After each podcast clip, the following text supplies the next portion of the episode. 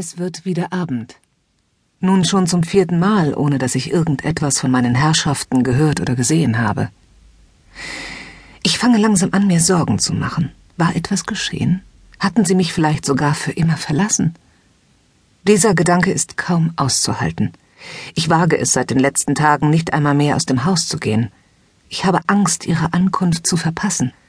Nur einmal war ich seit ihrem Verschwinden aus dem Haus gegangen, hatte Rotwein besorgt, frische Blumen und allerlei Girlanden, um die Ankunft meiner Herrschaften gebührend zu würdigen. Auch hatte ich mir ein offizielles Fetisch-Dienstmädchen-Outfit von meinem restlichen Taschengeld zugelegt.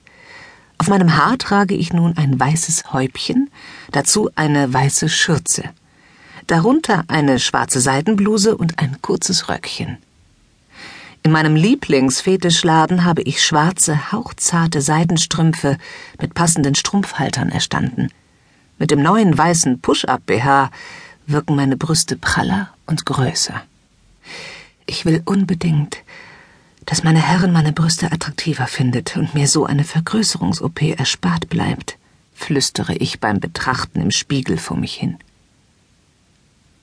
An den Füßen trage ich schwarz gelackte High Heels, die mich fast zehn Zentimeter größer erscheinen lassen.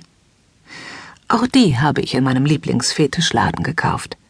Ich übe nun schon viele Tage, um in den High Heels sicher gehen zu können.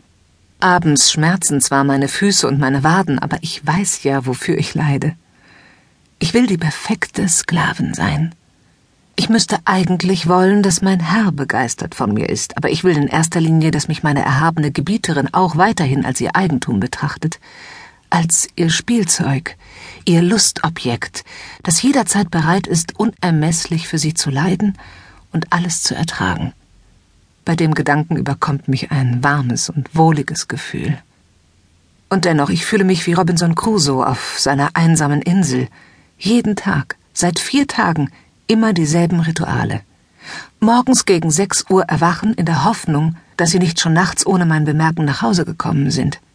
Dann duschen, meine Bekleidung anlegen, Optik und Outfit überprüfen, Frühstück und Kaffee und dann warten.